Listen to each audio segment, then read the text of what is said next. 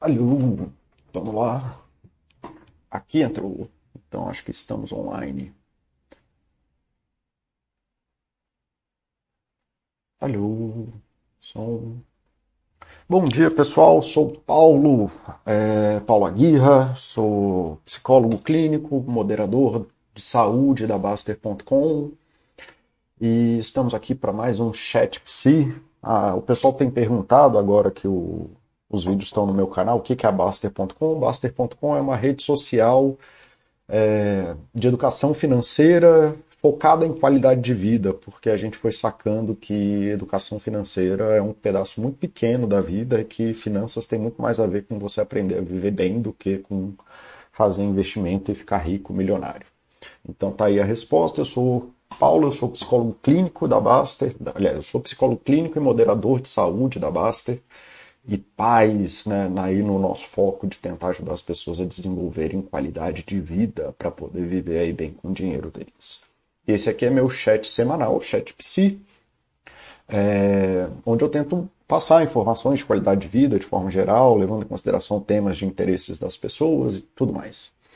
E né, numa visão psicológica aí do mundo. E esse é um tema que eu já venho pensando já tem bastante tempo. E ele eu tenho dificuldade de trazer esse tema. Esse é o primeiro chat de uma série de chats, na verdade, que eu quero trazer sobre relações, inclusive as partes ruins das relações, é, as tais das relações abusivas, tóxicas, narcisistas e tudo mais que o pessoal consegue inventar sobre isso. É, eu sempre evitei esse tópico, por quê? Porque eu não dou muito foco em adoecimento, por incrível que pareça, porque Adoecimentos são situações complexas, elas precisam de análise caso a caso, precisa parar para pensar e tudo mais. O maior foco da saúde é no desenvolvimento de saúde. Né? Não há saúde fora dos campos de saúde. Então eu foco muito em falar sobre saúde e de fato eu passo batido na questão do adoecimento. Tanto que vocês não acham chats meus falando sobre mega análises da depressão, mega análises do não sei o que, da ansiedade, porque isso é do interesse técnico, é do interesse clínico, talvez até tenha um interesse aí pessoal das pessoas entenderem suas próprias narrativas de vida, coisas assim. Mas se você ficar super analisando doença, dificilmente você vai sair da doença. Geralmente, para sair da doença, você precisa de caminhos de saúde, que é onde eu foco. E falar de relações geralmente tem esse imbróglio e tal, e aí eu nunca foquei nisso, resolvi focar nisso agora. Até. Opa, que derrubei um negócio aqui. Até. É, já ia começar esse chat com o pé na porta, falando de relações tóxicas, coisas assim, mas eu não consigo, né? E aí eu resolvi falar de relações. Peguei um chat antigo meu que eu fiz sobre é, amizades e vou fazer esse chat de novo para montar a base aí dessa série sobre relações humanas né, que a gente tem e para poder fazer esse caminho. Né? Então, porque se a gente não tiver uma base do que é saúde, aí, de novo, a gente se perde lá no caminho maluco do adoecimento, tudo vira terror e pânico. Então, eu quero fazer esse chat para passar uma linha de base do que, que é saúde, do que, que a gente vê, pelo menos minimamente, do que, que eu consigo inventar aqui em uma hora de comunicar para vocês disso, para ter essa base de saúde quando a gente for falar das relações que são mais complicadas, adoecidas e tudo mais. Tá? E aí isso tem implicações, eu provavelmente nos próximos chats vou citar esse chat de uma forma ou de outra, ou alguma coisa que eu falo nesse chat de uma forma ou de outra, é, para lá. Então vamos ver quem está por aqui. Lorde da Moeda, bom dia, Lorde da Moeda, bom dia, Foxhold, bom dia, Foxhold, já é meio-dia, não durma. Benjamin, é, Mister na Paz, adorei o nick. Abra, aí Abra, que bom vê-lo por aqui. Eu que agradeço, cara. É, meus chats não fazem sentido se vocês não ouvem eles, né? Se vocês não entendem o que eu estou falando, não estão abertos ao que eu estou falando, é, não faz o menor sentido as coisas que eu falo. Então eu fico muito feliz, eu que agradeço vocês aí de ficarem ouvindo a minha maluquice por uma hora. Muts, bom dia, Muts, bom revê-lo por aqui. Vitor Rezeg, Aí falei certo o seu nome, cara. Salve, Paulo. Acompanhando aqui com as filhotas no colo. Ótimo, cara. Aproveite as filhotas aí. Filhotas é sempre bom. Então, sem mais delongas, vamos lá para o chat de relações. Então, né, sou eu aqui, Paulo Aguirra, meu CRP é esse aí, para quem quiser saber se eu sou psicólogo mesmo. E é isso aí, né? Então vamos falar de relações. Então a primeira pergunta que todo mundo me faz quando eu falo de relações ou alguma coisa assim, ah, Paulo, mas precisa mesmo fazer relações, né? Não sei, eu tenho dificuldade com isso, eu vivo bem sozinho, vivo sozinho há tanto tempo. E aí a minha resposta padrão para isso já é ninguém precisa de nada, você é livre para fazer suas escolhas, tá? Você pode ficar sozinho, não precisa ter amigo, não precisa ter nada, tá? Mas boas relações estão associadas à sensação de pertencimento, de segurança, ao seu próprio ego, de como você se percebe, a percepção de quem você é, das suas capacidades e tudo mais. Então saiba se você decidiu viver sozinho, você talvez aí tenha umas fragilidades na vida. Então, ah, mas eu preciso ter amigos, eu preciso disso. Ninguém precisa de nada, criatura. Você pode viver como você bem entender. Eu não estou aqui para obrigar ninguém a fazer nada. Eu percebi aqui agora que o meu slide está cortado, então vamos passar um pouquinho para cá e ver se cabe mais. Pronto. Né? Quem sabe faz ao vivo. Vamos arrumando aí à medida que a gente for vivendo as coisas. Então é isso, né? Boas relações trazem essa sensação de que você pertence ao mundo, que você tem segurança de mundo e coisas assim. Então você não precisa de nada, só precisa saber disso. O que é importante é você não entrar no delírio. Tá? Você pode fazer suas escolhas, você pode fazer o que você quiser da sua vida. A gente pode frequentemente fazer escolhas que fazem mal a gente, a gente só não pode negar a realidade. Então, beber álcool faz mal, pronto. Qual é o... Ah, Paulo, qual é o... a quantidade mínima de álcool que eu posso beber sem fazer mal? Zero. É isso. É simples assim. Né? Qualquer coisa acima de zero faz mal. Pã. Ah, mas eu quero beber. Então bebe, criatura. Não estou aqui enchendo o saco de ninguém. Trabalhar mais do que 55 horas por semana é risco de AVC, de infarto e tudo mais. Ah, não, Paulo, mas eu sou o cara da produtividade, eu quero trabalhar. Trabalhe, querido, não tem problema, só saiba que isso faz mal. Ah, eu não quero fazer atividade física, fazer atividade física é chato, barará, Sim, mas sedentarismo é a maior causa de morte no mundo evitável hoje. Então, tudo bem, assim, você não quer fazer atividade física, tudo bem. Então, saiba que ter relações é importante e não ter faz mal. E aí você toma suas escolhas e tudo mais. O que é perigoso é você entrar no delírio das coisas e quando entrar nesse campo de risco, aí depois ficar na coisa do ah, mas eu sempre bebi na vida, eu sempre trabalhei um monte, eu nunca pratiquei esporte e estava tudo bem. É, mas aí um dia a conta chega e aí você talvez precise fazer outras coisas e sem né, você fritado no delírio ali de que não, dá para viver muito bem só comendo pizza todo dia sem praticar esporte. Aí um dia dá merda, você não sabe por quê, e se você está nesse delírio, não tem muito que você possa fazer. É, eu queria canetinha, esse aqui não tem canetinha. Tá bom, então vamos ficar sem canetinha. Ok. Paulo, eu preciso ter relações? Para que, que eu preciso ter relações? Então me explica para que, que eu preciso ter relações. Tá? Um, a vida é complexa e ela permite várias formas de existir no mundo, inclusive sem relações, com relações ruins, com relações boas e tudo mais. Tá? Então a vida é complexa, ela é cheia de fatores. O que é complexidade? Ela tem vários nós e cada um desses nós desemboca num monte de coisa e tudo mais. Então você pode existir no mundo da forma que você quiser. Você não precisa ter relações, você pode fazer o que você quiser. É possível ser feliz sem amigos, sem filho, sem casar, sem trabalho formal, sem concurso, sem ter uma empresa, sem ser bonito, sem ser feio, sem ser magro. Você pode ser feliz do jeito que você quiser, desde que você busque felicidade. Nada disso é um problema. A vida é tão complexa que ela permite que você seja feliz é, do jeito que você quiser. O problema é que quem não tem, por exemplo, renda fixa, renda fixa no sentido não é do investimento, não. Tá? Renda fixa que eu digo é de renda que vem de um trabalho, assim, você tem sua própria fonte de renda. Você depende da renda financeira dos outros. Tá? É só isso. E por ser dependente do dinheiro de outras pessoas, já que você não tem seu próprio dinheiro, isso vai ter um monte de implicações na sua vida. Tá? É só isso que eu estou querendo dizer. Você pode viver sem relações, ou relações boas, ou relações de qualquer tipo, mas se você não tiver isso, fatalmente você vai ter uma série de problemas que se desencadeiam disso, assim como você não ter algum tipo de independência financeira, não é independência financeira de eu não preciso trabalhar, é só não ter a sua própria fonte de renda, você vai ter que ficar pedindo dinheiro para os outros e submetido a negociações complexas o resto da vida. É só isso, tá?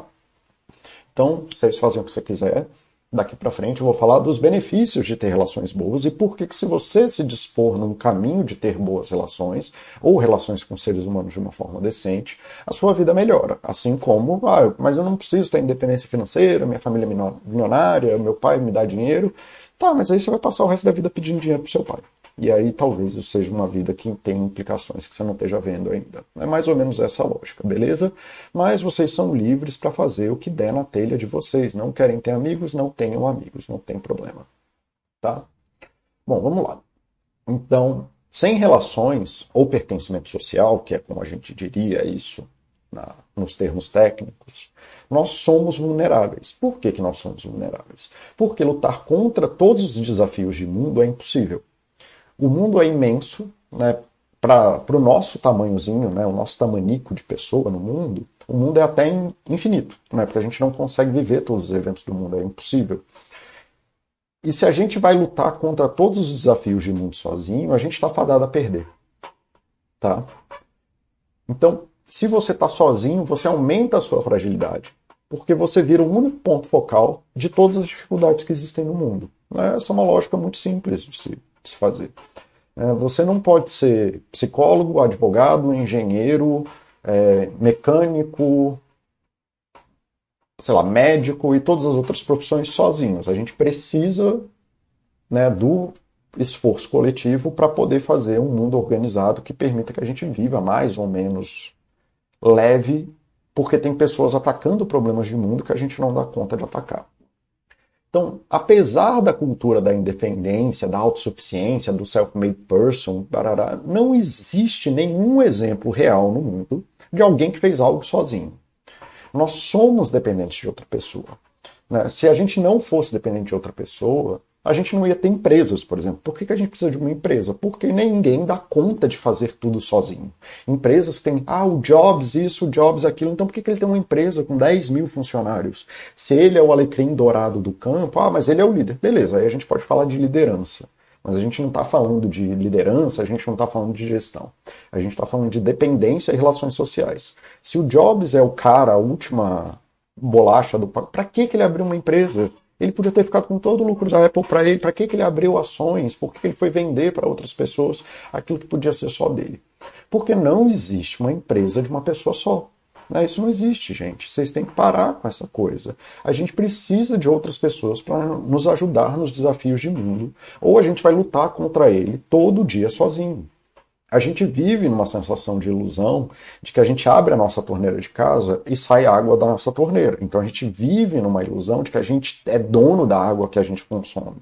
Mas, cara, existem milhares de pessoas trabalhando para sair água da tua torneira. Aí a gente esconde isso numa operação financeira de pagamento, então eu pago a água e recebo água, mas tem milhares de pessoas trabalhando para poder ter água. Você é dependente disso. E se quebrar sua água, você fica completamente desorganizado, porque você não é capaz de produzir água na torneira da tua casa sozinho. É isso que eu estou querendo dizer.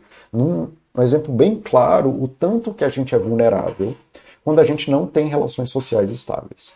Né? A produção de água, energia, é tão benéfica para o ser humano que a gente estabilizou isso a um grau quase máximo, assim, né? Quase, então a gente tem essa coisa do saneamento básico, da disponibilidade de energia, de luz a todos, de comida, então você tem grandes acessos de comida a qualquer momento. Mas aí vem a greve dos caminhoneiros que teve lá vários anos atrás, e aí a primeira coisa que a gente pensa é numa crise de desabastecimento, porque nós somos vulneráveis e não temos condição de lutar contra todos os desafios de mundo sozinho ok? Então, sem essas relações, sem relações estáveis, sem a noção de que a gente pertence a uma teia de proteção que tem outras pessoas atuando naquilo que a gente não dá conta, a gente vira aqueles malucos do mundo apocalíptico que vai criar plantação em casa, que vai querer estocar não sei o que, vai estocar arma, e aí vira, a gente vira pessoa, gente paranoica que está toda hora com medo do mundo colapsar na nossa cabeça. O que impede que isso aconteça, justamente por essa noção de despertencimento social e de segurança social, é esse ataque múltiplo que a sociedade faz, que as suas relações fazem, né, em te proteger desses vários desafios de mundo. Isso está claro para vocês, gente? É, deixa eu ver aqui. Ninguém está falando, eu estou falando sozinho, eu sou doido para variar. É, se tiverem alguma dúvida, falem aí. Bom dia, Mauro. Bom vê-lo por aqui. Mauro é o, é o moderador de saúde, né? Junto comigo lá na Basta, junto com a Lu e tudo mais. Educador físico, né? Educador físico ponta firme, Mauro Jasmin. É, eu não pude fazer ontem o chat, Mauro, aí fiz hoje porque a vida é assim mesmo, né? Então tá. Seguimos, deu para entender aí, eu acho melhor, como que você se isolar, apesar dessa cultura maluca que está hoje em dia, da autossuficiência, do self-made, de que você tem que se bastar sozinho, o tanto que essa cultura, na verdade, é uma ilusão e que gera fragilidades para gente, tá? Então, assim, mas Paulo, o que, que é uma relação? O que, que são relações e tudo mais? E tá? Cara, não tem regra né? mas cada coisa tem suas implicações. Então a gente tem que parar e pensar sobre o que, que são essas relações. Ah, desculpa, beber água aqui que eu engasguei. Tá? Você pode viver mais ou menos bem sozinho, você pode viver mais ou menos bem com relações ruins, você pode viver mais ou menos bem com relações boas por N fatores. Então não existe uma regra de mundo. Se você tiver três amigos, 20 amigos, a sua vida vai ser melhor. Assim como ter água na, na torneira da tua casa facilita muito a sua vida, mas não garante nada. E aí certas coisas têm implicações gerais na vida. Então, por exemplo, viver sozinho ou com a percepção de solidão, qual é a diferença? Sozinho é quando você está sozinho em número, né? Você está sozinho, não tem ninguém perto de você. E a outra coisa é a percepção de solidão, que é quando você, mesmo estando com pessoas, você não se percebe conectado nessas relações ou conectada nessas relações. Então, viver sozinho ou com a percepção de solidão é um fator de risco que está associado a diversas dificuldades e uma menor expectativa de vida. Então, se você é solitário, né, você vive sozinho, e, ou, e não tem essa percepção de que você consegue se conectar com as outras pessoas, tem até uma expectativa de que você viva menos na sua vida, você vai morrer mais cedo. Tá? Ter amigos, participar de grupos, apoio social em geral, é um dos grandes fatores de expectativa de vida e felicidade na vida. Se você está em bons grupos, em que você tem essa sensação de pertencimento, de que você se sente parte das coisas, é, é um dos maiores indicadores que a gente tem de que você de longevidade, então de que você vai durar mais nessa, nesse tempo de existência e que a qualidade da sua vida vai ser melhor, tá? E aí isso não significa que você precisa ter um milhão de amigos, ou sair falando com todo mundo no meio da rua, ou ser o cara super eloquente. Não, só significa que você precisa ter essa noção de pertencimento. É só isso, tá bom? Senão a gente acaba vendo o que o pessoal fica. O que acontece muito, na verdade, é que senão a gente fica criando essas micro bolhas, onde eu só existo, mesmo que em alguns tipos de relação, que seja um casal, que seja você aí o trabalhador, que seja só a família, só a minha família, só a minha família, não tem nada fora dentro da família. Mesmo a galera da yoga aqui, não sei se vocês estão vendo essa setinha, essa setinha tá balançando aí para vocês, a setinha não tá balançando aí para vocês, eu não tenho setinha. Deixa eu ver se eu consigo produzir uma setinha. Não tem setinha. Temos setinha? Não temos setinha. É, bom, mas eu estou falando dessa mulher aqui né, a pessoa que entra lá no estado meditativo, sem se conectar com mais nada do mundo. O que a gente tende a fazer aí, pelo menos na sociedade atual, é ficar se fechando nessas microbolhas de eu arrumei um namorado, uma namorada, e aí eu vou viver pro relacionamento. Eu arrumei um emprego, que nem esse cara aqui do meio. Não, a minha família é tudo na vida e não saiu nada. É, aí você tá com uma demanda de trabalho fora da tua família, você vai pedir ajuda para quem? Vai pedir ajuda pro teu filho de dois anos? Aí você vai colapsar. Aí você se sente mega inseguro no emprego, e como não tem nenhum tipo de relação no emprego, vai levar isso para dentro da família vai fazer do teu casamento uma merda. Ou a pessoa ali, eu adoro os yogi, né? A galera da yoga, tal, não sei o quê. Não todo mundo, gente. Estou falando do estereótipo. Da galera, não, eu medito todo dia, medito todo dia para controlar a minha ansiedade. Você não devia olhar para tua ansiedade, ao invés de olhar para yoga, para meditação. Se você está o dia inteiro ansioso, precisa passar o dia inteiro meditando numa bolha para se sentir bem, você sai dessa bolha seu mundo vira um caos. É, será que não tem nada errado? Ou a pessoa aqui do que vira o perfil do LinkedIn, né, que para se conectar com as pessoas tem que ser um perfil mágico. Enfim, né, essas bolhas são perigosas. Se a gente vive nessas bolhas aí, a gente está nesses riscos que eu falei anteriormente, de ter essa percepção de segurança, de estar tá vulnerável aos desafios de mundo, etc, etc, etc. Tá? Ah, Paulo, você está falando que tem risco. O que tem risco? Né? Qual é o risco?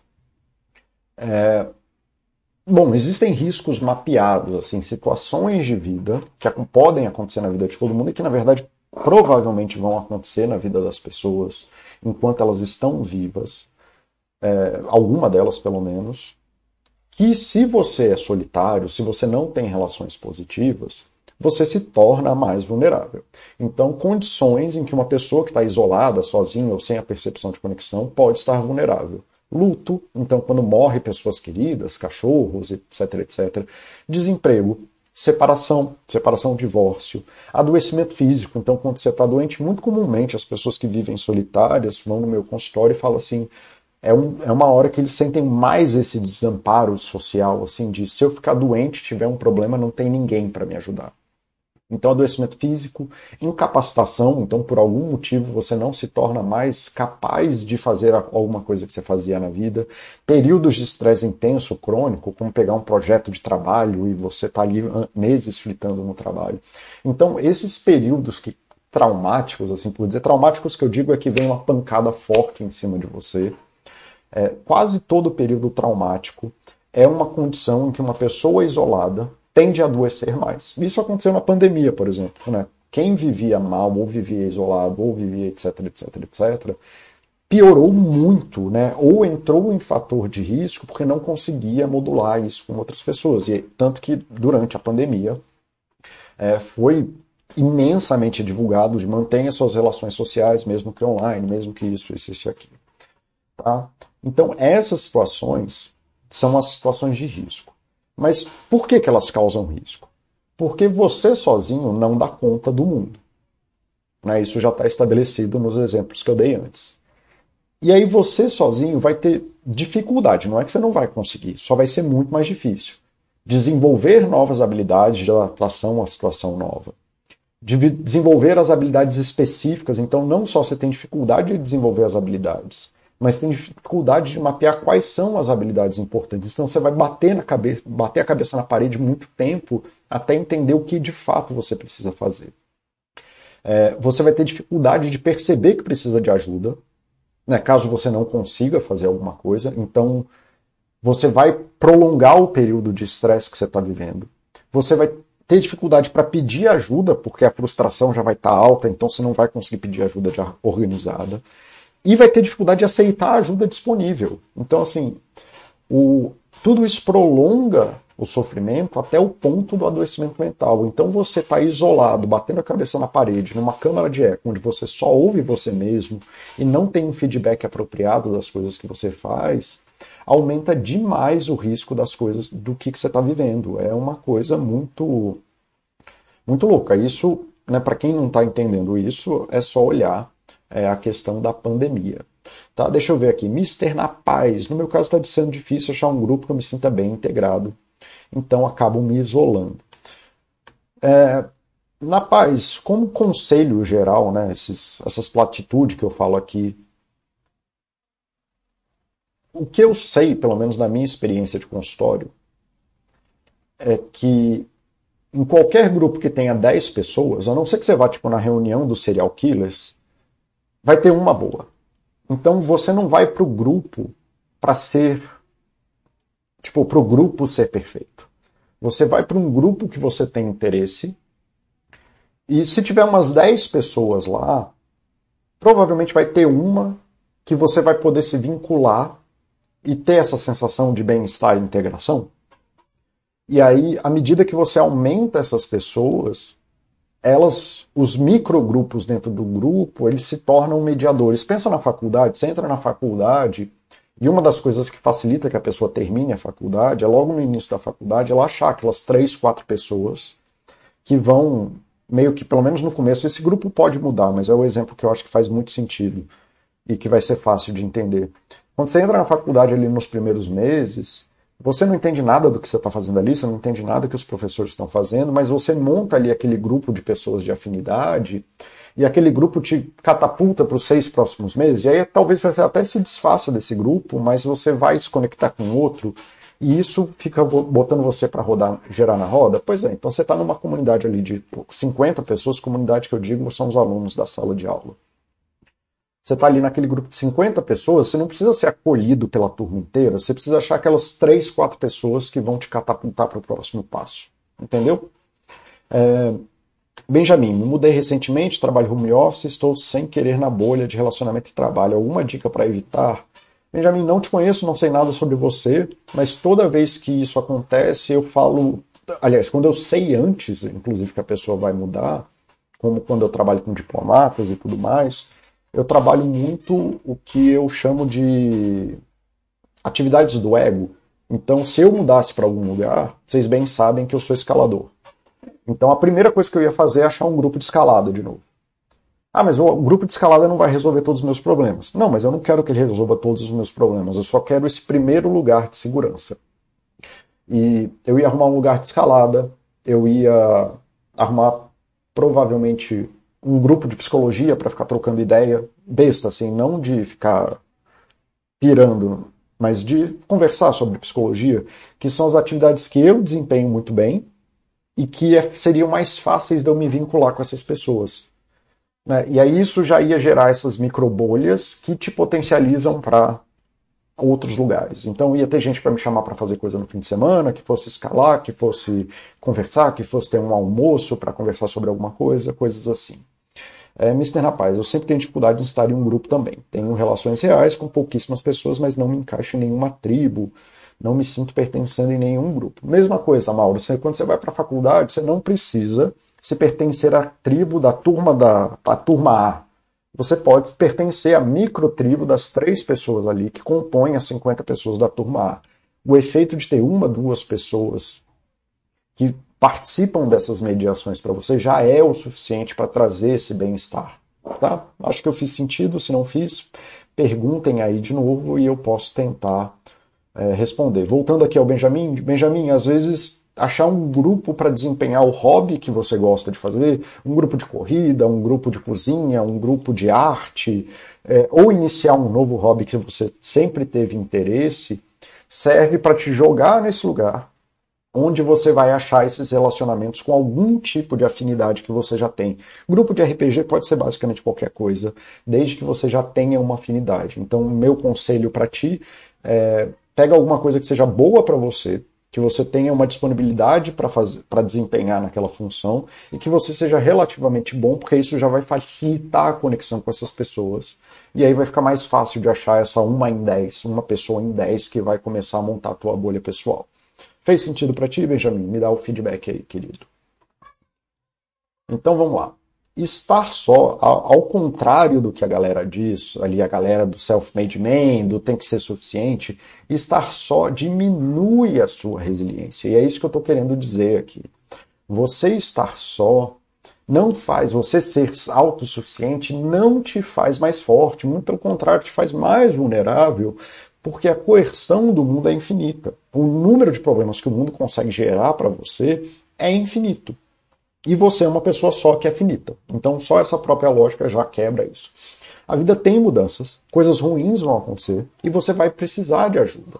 Se você fica na ilusão da autossuficiência, é ainda mais perigoso porque ela vai impedir que você faça as buscas de ajuda social que você precisa fazer. Então, assim, se você quer ficar sozinho, beleza, existem N motivos. Eu mesmo sou uma pessoa mais isolada e solitária. Mas quando eu tenho um problema, eu sei que eu não posso resolver ele sozinho, que eu preciso pelo menos desopilar a cabeça conversando com pessoas que eu me sinto bem. Ok?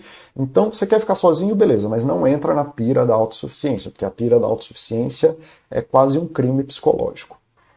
Tem uma galera falando aqui comigo no YouTube, Clube da Manutenção, bom dia, querido. Bom dia para você, Super Tramp, adoro a banda. É, adoro a banda e adoro as músicas da banda, muito bom. Seus vídeos são ótimos, práticos, pé no chão. Eu que agradeço, bicho. Fico muito feliz aí de você estar tá participando. Obrigado pelo feedback.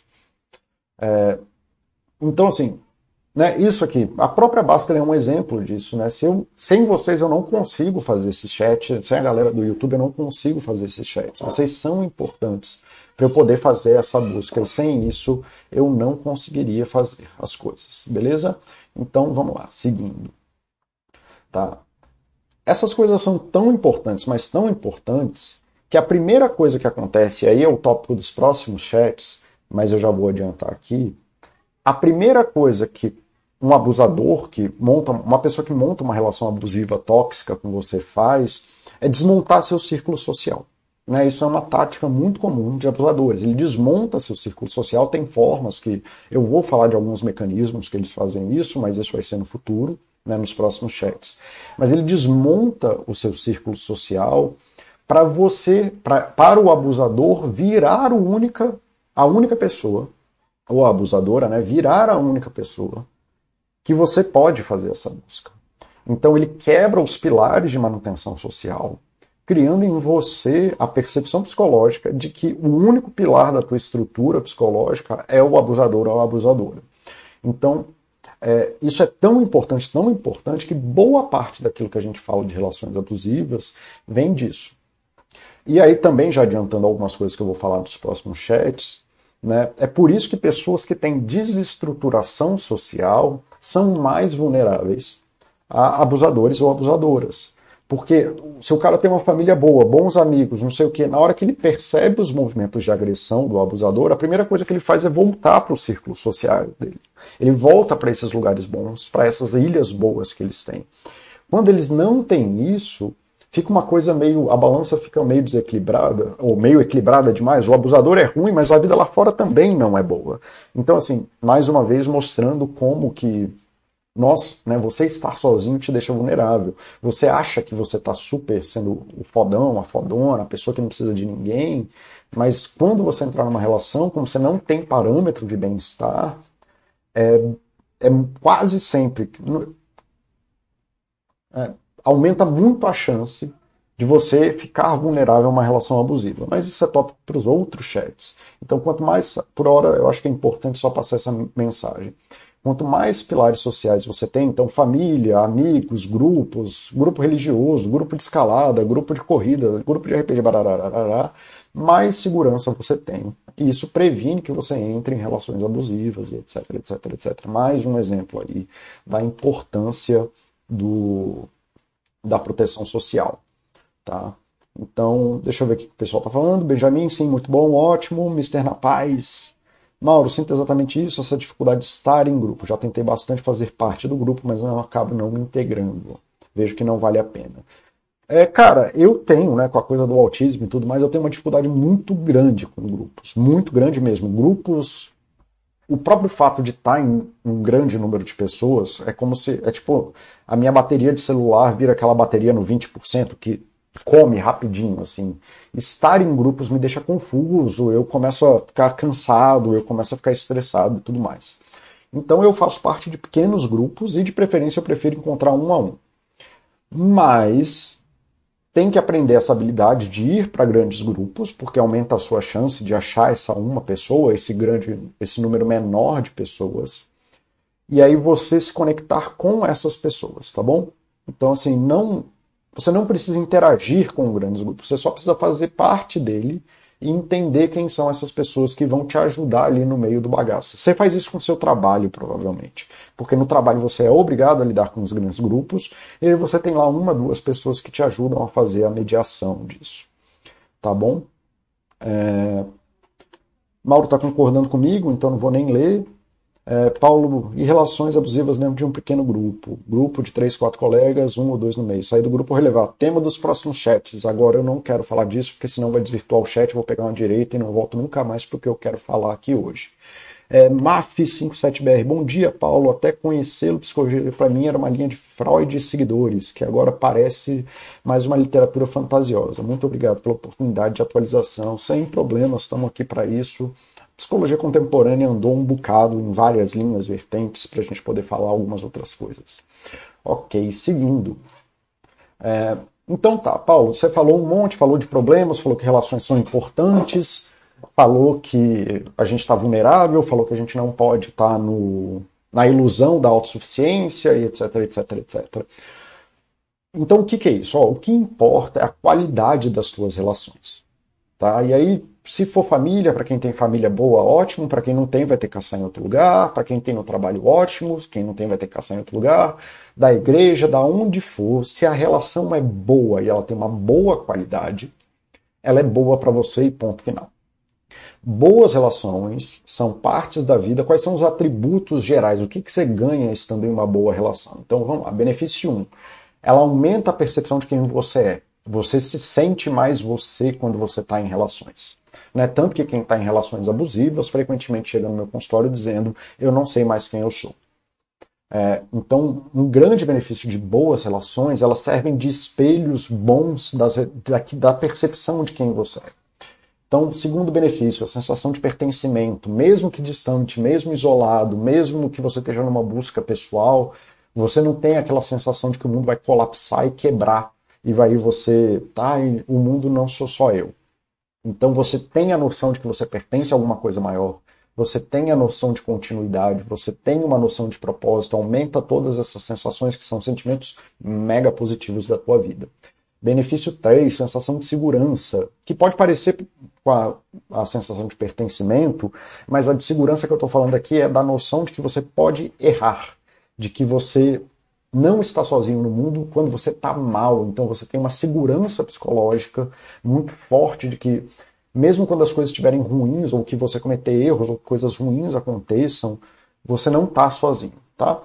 E aí o benefício 4 é, além de poder errar, você tem um espaço seguro para poder avaliar aquilo que você está fazendo na sua vida e buscar novas estratégias. Né? E um outro benefício é, de forma geral, eu já falei sobre isso em outros chats, eu não vou dar muita atenção para isso, é a gente pensa, os nossos pensamentos são a soma das coisas que a gente ouve durante a vida. Então, se a gente ficou ouvindo que a gente é uma merda, a gente foi criado em famílias que dizem, ah, você é um merda, você é um bosta, você não serve para nada, é isso que você vai pensar de você. Se você está num momento difícil, que tem um monte de coisa ruim acontecendo, você vai pensar em coisas ruins. Se você está num lugar que tem risco toda hora, tipo, você é policial e tá, você acha que tá toda hora tem alguém querendo te matar porque, bom, efetivamente as pessoas querem te matar porque você é bandido ou porque você é policial e os bandidos querem te matar, você vai ter essas vozes na sua cabeça dizendo que você vai morrer. Então é sempre bom ter as vozes de pessoas boas para silenciar essas vozes ruins, para você conseguir conversar efetivamente, além de ficar na caixa de eco da nossa cabeça, da nossa mente que fica dizendo coisas para a gente, e ter essas pessoas em que a gente pode conversar sobre nós e sobre as nossas coisas, e isso dá uma silenciada muito boa nas coisas ruins da nossa cabeça. É... O que ler em psicontemporânea? Charlito, te respondo no final do chat. Isso aí é uma é uma pergunta muito complicada, mas eu te respondo no final do chat. Tá bom? É... Então, beleza. Então, chega essa parte aí dos nossos pensamentos, né? De que ao estar com pessoas boas e com vozes boas, a gente pensa melhor. E isso é muito importante. A nossa mente se torna uma mente melhor à medida que a gente tem espaços onde a gente pode conversar, já que os nossos pensamentos são derivados da nossa conversa. Uma prova banal disso é que você não acha, você não pensa em japonês, porque se você não fala japonês, você não pensa em japonês. E outra prova banal, a gente tem essa mania de achar que os nossos pensamentos são nossos, mas ninguém, quando ouve uma música, pensa, nossa, eu criei uma música ótima na minha cabeça. A gente fala, ah, não, essa música é de tal pessoa. A gente só não consegue fazer a ligação de onde nossos pensamentos vêm quando a gente pensa nas coisas que a gente ouviu repetidamente. Tá bom? Então, assim, viver com pessoas boas e viver nessas qualidades de vida te ajuda a pensar melhor sobre as coisas, a pensar melhor sobre você e pensar melhor sobre o mundo de forma geral. Tá? E o que são essas relações? Tá? são pessoas que estão no nosso campo afetivo de segurança e pertencimento. São pessoas que se importam com a sua existência. Então, são pessoas que mantêm contato com você, mesmo que esporádico, mesmo que uma vez por mês. Lembra, não tem regra. Tá? Pode ser todo dia, pode ser uma vez por mês, tanto faz. Mas que você tenha a noção de que quando a, pergunta, a pessoa pergunta como você está, não é aquele bom dia que a gente dá na escada. Tá? É uma pessoa que de fato para para dar atenção à sua existência. Tá? Então isso é uma relação boa. Pessoas que param para olhar para o Paulo, para o Charlito, para o Mauro e te reconhecem como uma pessoa que existe e tem interesse nas formas que você existe no mundo. Então isso é uma coisa boa, né? Pessoas que dão atenção a você como pessoa. Não, aí de novo, até a coisa do grupo ali que o quem perguntou? O Mr. Na Paz perguntou. Quando você está no grupo, não obrigatoriamente o grupo vai dar atenção para a sua existência. E não obrigatoriamente você vai dar atenção para a existência das pessoas do grupo. Mas a relação que eu estou procurando é uma pessoa que olha para você, pessoalmente, você ali, assim, ó, cadê o Paulo, né? Nossa, o Paulo não fez chat hoje, cadê ele? Será que aconteceu alguma coisa com ele? Deixa eu mandar uma mensagem para ele. Entenderam a diferença? É, que conhecem a sua história. É, cara, isso é muito importante, assim, e essa é uma barreira que as pessoas têm que é muito grande. As pessoas, elas não têm tanto domínio assim de saber contar da própria história, de quem ela é e tudo mais. Mas isso é uma coisa muito importante da nossa vida, ter pessoas que conhecem não só quem a gente é como pessoa naquele momento, mas que reconhecem a nossa história, como se fosse uma pessoa que é fluente em Paulo, que é fluente em Mauro, que é fluente em Mister na Paz. Porque isso economiza coisas, né? Isso é, é um dos critérios de intimidade que a gente tem, que a gente não precisa ficar se explicando o tempo inteiro. Pessoas que a gente já dividiu as nossas histórias, que conhecem as nossas histórias e tem alguma propriedade de quem a gente é, fica mais fácil de se comunicar, porque a gente tem que se justificar menos, a gente tem que dar menos explicações, a gente tem menos medo do que a pessoa vai pensar da gente. São pessoas que falam sua língua e dialeto pessoal. Então, são pessoas que sabem como você fala, então eu sou uma pessoa que xinga muito. Mas eu não sou uma pessoa que é puta com o mundo, eu não sou uma pessoa que está chateada com o mundo ou que tem que está sendo grosseiro com o mundo. Eu só cresci num lugar que eu xingo muito, e é normal, faz parte da minha linguagem xingar muito. E aí tem gente que se ofende, mas os meus amigos, eles sabem que é só é um teatro, né? É que nem assim a coisa do Buster ser grosseirão. O Buster não é grosseirão, gente. Ele só é carioca. Ele fala como cariocas falam. Carioca tem essas coisas, eles têm esse dialeto mais porra louca. E aí algumas pessoas tomam isso como um, um, quase um problema enorme, e ficam brigando com o Buster, ah, isso é muito grosseiro, quando na verdade, para dentro das coisas que ele vive, da comunidade que ele vive, inclusive, tem essa coisa. Você vai lá no Rio pegar uma coxinha e falar a coxinha tá fria, o cara fala, ah, então abre teu boteco e esquenta aí você sozinho. É assim, não tem o que fazer. Tá, e tá tudo bem, não é errado, não é certo, é só como as pessoas vivem de forma geral. Então, quando a gente tem esses atritos de linguagem, é, é muito chato, que nem eu estava conhecendo uma menina uma vez, e eu falei que era obcecado por escalada. E de fato eu sou obcecado por escalada. Eu passo, sei lá, eu, tantas horas quanto eu puder. Aí a menina começou a me dar uma aula sobre como ter obsessões na vida é um problema. E eu só estava dizendo para ela que eu gosto muito de escalar. E que escalar é uma coisa importante da minha vida. Mas aí ela travou toda a conversa que a gente estava tendo e estava querendo me dar um diagnóstico porque eu falei que eu era obcecado por escalar. E aí aquilo virou um tema da conversa que quebrou a, a conversa inteira. Então, ter alguém que consegue trafegar nos teus dialetos pessoais, na tua linguagem pessoal, é muito importante. É um dos motivos que o pessoal fala que é ruim fazer terapia, terapia com alguém que é fora da sua língua, né? Então, alguém que é, fala inglês, fala. Que não é que é impossível, só exige um esforço maior das duas partes, e talvez esse esforço seja prejudicial para atacar o problema de fato que a pessoa está sofrendo. Né? Você não conseguir se expressar e ser compreendido nas coisas que você está falando e ter que ficar se explicando o tempo inteiro. Não, eu não quis dizer que eu sou obcecado de uma forma patológica, eu só quis dizer que isso é muito importante na minha vida e que isso é uma prioridade, que dificilmente eu vou parar de escalar para fazer outras coisas, que quando eu tiver um tempo. Era isso que eu estava querendo dizer. E aí a pessoa foi lá me dar um diagnóstico de psicopatologia. Tá? É... Outra coisa. Deixa eu ver aqui são capazes de perceber você. Então, o que, que é perceber você? São pessoas que percebem as suas flutuações. São pessoas que são capazes de, no cheiro, assim dizer, você está bem, você está mal, você está diferente do que você estava ontem, aconteceu alguma coisa. E é incrível como essas pessoas conseguem perceber isso antes de você. Né? Muitas vezes você está ali na pira, isso acontece muito com estresse de trabalho. A pessoa está na pira do estresse de trabalho e como ele vem insidioso, e a gente só percebe quando já está no topo, geralmente são nossa, é a nossa família, os nossos amigos que falam para a gente, bicho, você já está acelerado, está tudo bem com você e tudo mais.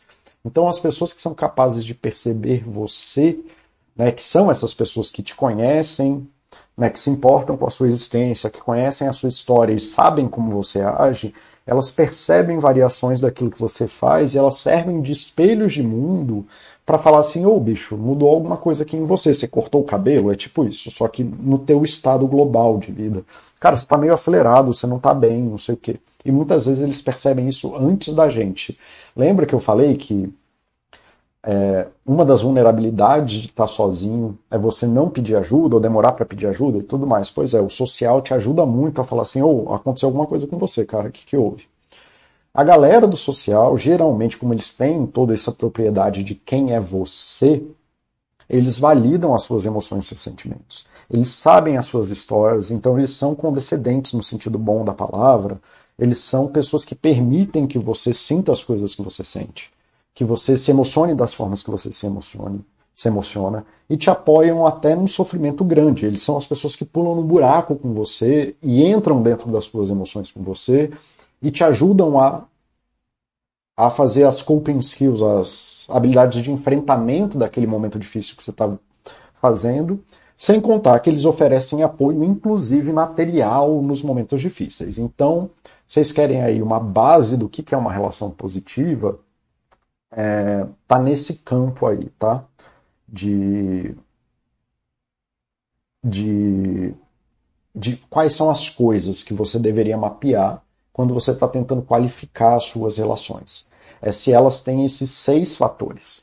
Tá? E esses seis fatores são protetivos para toda o esgoto de merda que eu vou falar quando eu for falar de relações problemáticas.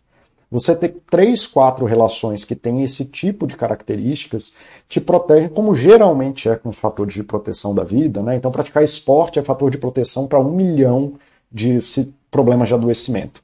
Então, geralmente, pequenos fatores de proteção atacam globalmente fatores de risco. Então, saibam que você ter relações com essas características, é, vocês terem relações com essas características, protegem vocês de quase todo o esgoto de merda que pode acontecer é, em problemas sociais do mundo. Então, mapeiem, desenvolvam, estejam abertos a isso. Ok? É, porque o que, que acontece, né? Isso aqui é aquele mesmo slide das bolhas lá e tudo mais, e piriri pororó. Quando você está sozinho e lidando com os problemas de mundo, você impede né, que você acesse as ferramentas que são possíveis por interconexão. Né? Às vezes você sendo essa pessoa, você não consegue acessar um médico bom e acaba gastando horas e horas e horas procurando um médico no Google, ou procurando seu sintoma no Google, ou procurando não sei o que no Google, quando o que você precisava era de um amigo que te indicasse um bom médico. Quando você tem um problema em casa, aí você passa horas batendo cabeça, darará, e aí você não consegue se juntar com coisas que possam ser soluções efetivas da tua vida. Só que na verdade esse gráfico ele é assim, né? Cara, na questão de emprego, geralmente, vamos supor que você é essa pessoa verde do canto de baixo, agora que eu lembrei que eu não estou com bolinha, então do canto direito aí, ou qualquer canto, escolha uma pessoa aí do canto qualquer. Quando você está desempregado, a, maior, a forma mais fácil de arrumar emprego é pela conexão de pessoas, né? Porque a forma mais fácil de ter essa sensação de confiança que seu chefe vai ter, seu futuro chefe vai ter e tudo mais, é por indicações. Tá? E é isso mesmo. Tá? Parem de brigar com o mundo. Ah, é do quem indica. É do quem indica, bicho. A gente precisa confiar na pessoa que a gente vai dar nosso dinheiro para ela. E quando você está ali sozinho, fritado, batendo cabeça, você não consegue acessar uma teia dessa que vai te arrumar um emprego do lado oposto dessa teia. Você batendo cabeça, você não vai conseguir fazer isso com a teia de conexões de pessoas falando assim: ah, tem emprego em tal lugar, vou falar com o chefe tal, tem um amigo meu assim, fica muito mais fácil de arrumar um emprego. Pessoas isoladas têm muita dificuldade de arrumar empregos. Né? A pessoa precisa geralmente ser o, o house, assim, precisa ser o expoente máximo para conseguir quebrar as barreiras que o isolamento é, gera. Só que para ser o house, você, além de ser um babaca, porque geralmente isso está vinculado, de você ficar sozinho batendo cabeça na parede, geralmente te torna um babaca, é, você gasta uma quantidade de energia desnecessária que, inclusive, bloqueia que você seja é, bom profissionalmente, porque você está sempre preocupado em se defender ao invés de só se desenvolver positivamente.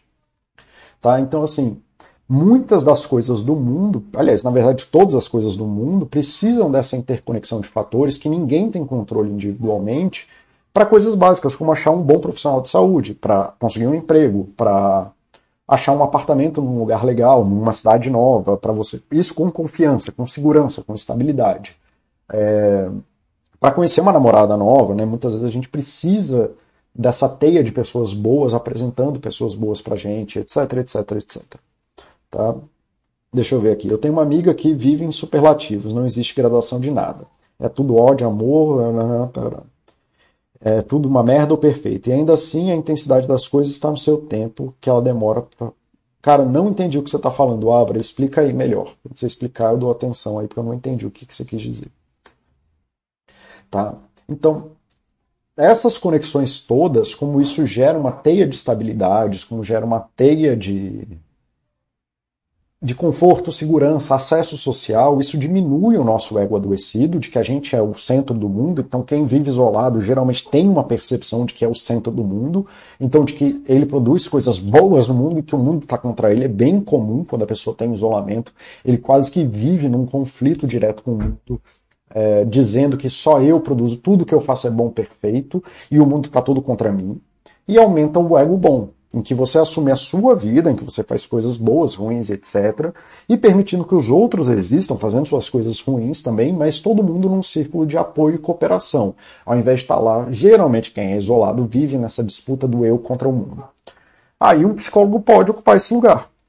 Tá? Não tem o menor problema, o psicólogo é um lugar, inclusive. Não só isso, várias vezes eu, eu indico a pessoa para psiquiatria Lógico que aí eu não faço indicações vazias, é porque ela tem um risco que justifica a indicação psiquiátrica, mas mesmo que ela não vá tomar remédio naquela hora, é para já montar o círculo social de confiança.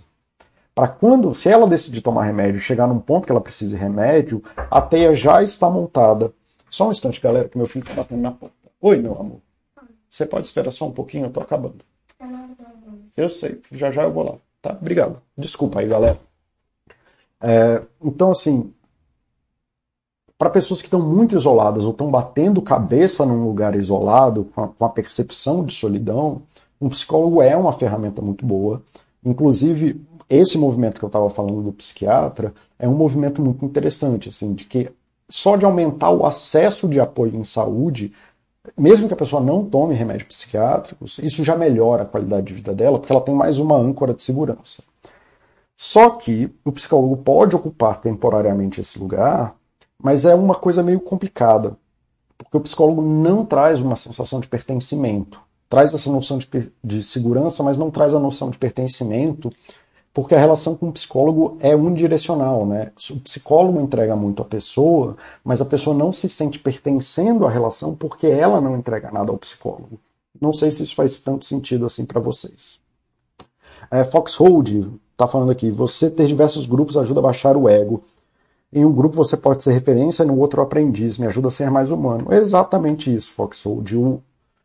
Quando você está em vários grupos bons, você recebe vários reflexos de você, vários espelhos de mundo de você falando com você e te ajuda a transitar nesses lugares com uma identidade mais saudável do ego. Era bem isso que eu queria dizer. Que bom que você é, tem essa percepção e achou esse lugar de vida, um lugar muito saudável para si. Tá? Mas aí, como eu estava dizendo, uma parte importante do pertencimento é você entregar coisas de volta. Por isso que a gente fala tanto da gratidão, da doação aqui na Baster.com, daquilo que você entrega para o mundo. Porque a gente só se sente pertencendo a algo quando a gente dá algo. Né? E quanto mais a gente faz isso, mais a gente sente que essa relação é boa para a gente, porque a dependência que a gente tem se torna bidirecional. A gente, a gente depende mutuamente, todos os participantes daquele grupo dependem daquele esforço para poder agir de forma cooperada. Alguém que só suga, alguém que só dá, não traz a noção de pertencimento. Alguém que só suga se sente frágil porque se perder aquilo vai embora, e alguém que só dá se sente abusado e fala eu não recebo nada de ninguém. Então a gente precisa dessa relação de doação bidirecional. E é muito difícil isso pela, pelo tipo de relação que a gente monta no consultório, eu sou um psicólogo que até fala da própria vida e que divide muitas coisas pessoais com os pacientes, mas é num grau limitado. É muito difícil fazer isso no consultório, porque a função do consultório psicológico é agir em benefício do paciente. Então eu não levo as minhas demandas reais, aquilo que eu preciso, eu exijo isso de volta do paciente.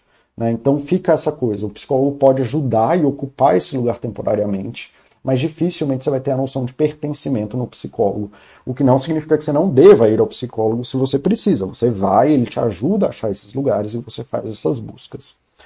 O que me lembra muito de uma cena de um filme chamado Gênio Indomável, que, diga-se de passagem aí, Charlito, esse é um, é um filme que fala, mostra muito como é a psicologia contemporânea, tá? A forma que aquele psicólogo, que o psicólogo age no filme, que o Robin Williams age no filme, é muito parecido. Ele é da linha freudiana, ali pelo que eu entendi, mas ele já está muito mais perto de como funciona a psicologia contemporânea. Então, se você quiser ver, ao invés de ler sobre, esse cara fala isso. O método Stutz, que eu fiz um vídeo há umas semanas atrás, também é uma forma boa de mostrar como funciona a psicologia contemporânea. Então você vai ver, não obrigatoriamente entender como ela funciona. Mas está aí duas boas referências. Então tem essa cena do gênio indomável, que o Will, que é o personagem principal, que está lá com uma série de conflitos dele, é interpelado, né? O, o, psicólogo que eu esqueci o nome, Robin Williams, pergunta para ele é, quantos amigos você tem. E aí o Will começa a listar uma lista é, autores que ele leu. Então Locke, Pope, Johnson, não sei o que, piriri pororó. E aí ele pergunta, o psicólogo pergunta de novo, quantos amigos vivos você tem?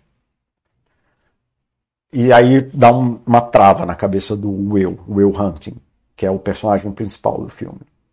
Então, assim, conversar com autores pode ser considerado um tipo de amizade.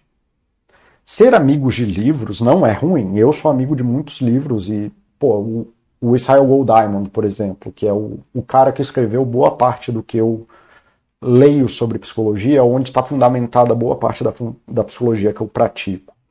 É, o cara salvou minha vida, ele, ele morreu na década de 90, tá? Mas ele salvou minha vida, ele mudou a minha vida de formas que são incompreensíveis para ele.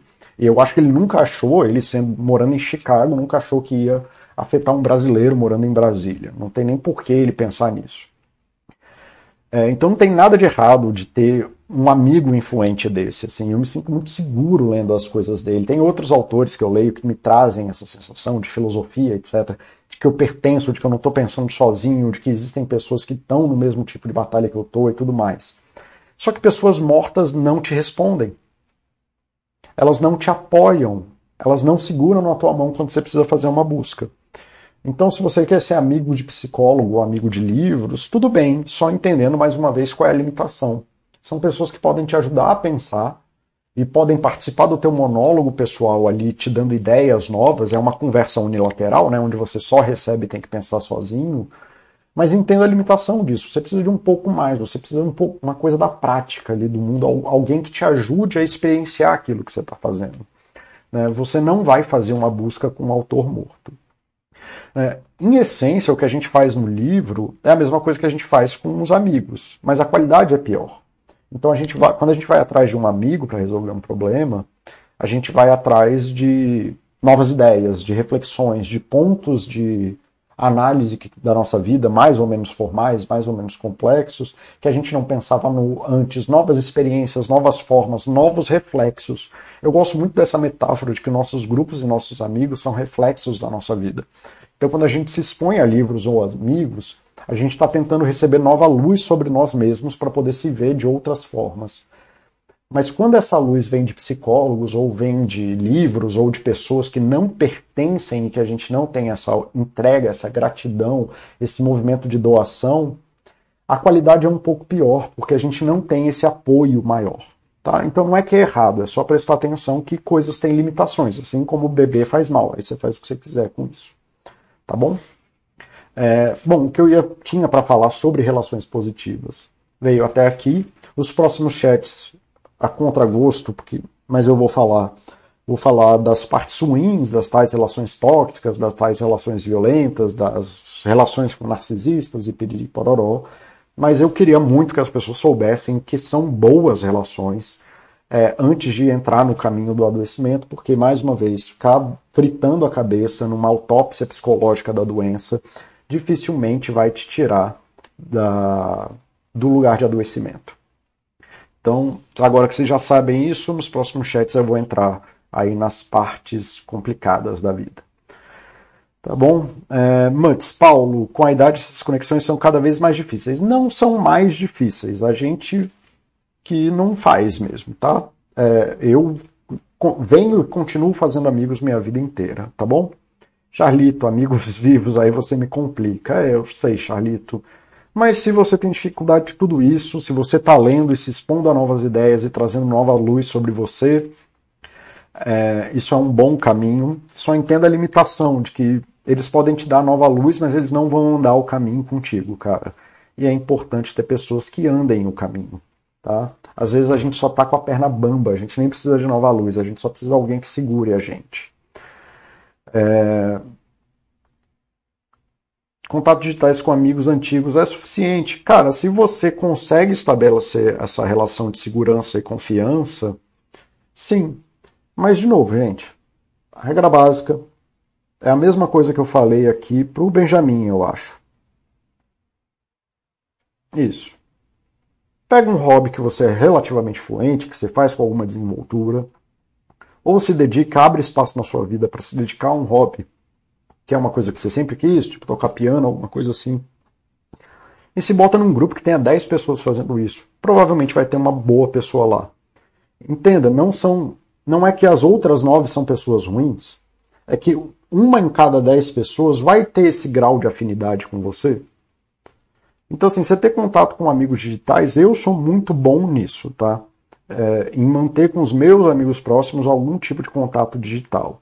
Mas aí os amigos digitais caem no mesmo problema que eu falei ali. Aí você fica doente sozinho em casa e sente que se você morrer naquele dia, ninguém vai comprar comida para você. Pensa na pandemia. É, sim, isso é bom, sim, isso é muito melhor do que nada, sim, é muito importante ter essas pessoas, é, mais de uma vez eu já recomendei para pacientes: pega um avião e vai encontrar seus amigos, porque é isso que você está precisando agora.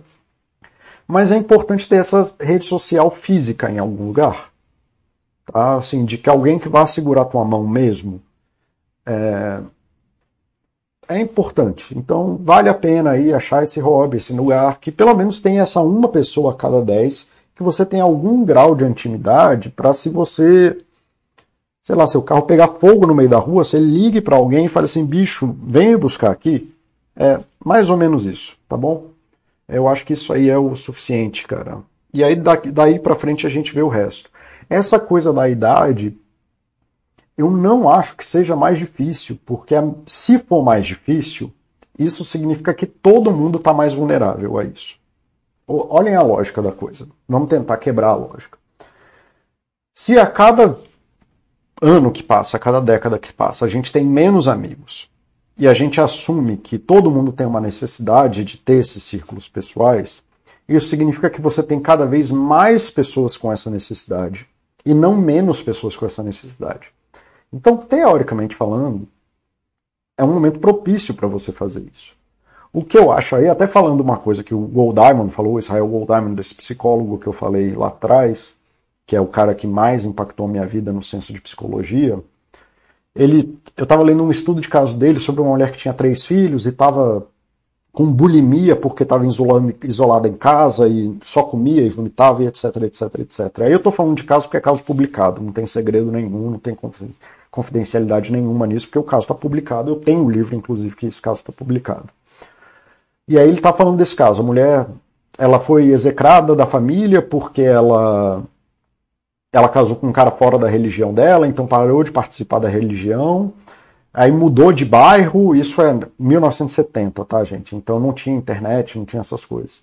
Aí mudou de bairro, que quebrou esses laços afetivos primários dela, e aí passava o dia inteiro em casa cuidando dos dois filhos. E aí ela desenvolveu esse padrão bulímico porque ela virou essa coisa em que todos os desafios do mundo recaíram sobre a cabeça dela e ela sozinha era inefetiva em resolver os desafios de mundo. E aí ele está falando sobre esse caso e tudo mais e piriri pororó. E aí a primeira coisa que ele faz com ela é justamente aumentar esse círculo de apoio dela de outras mulheres na comunidade que poderiam ajudar ela com, no cuidado com os filhos. E aí ele fala uma frase muito.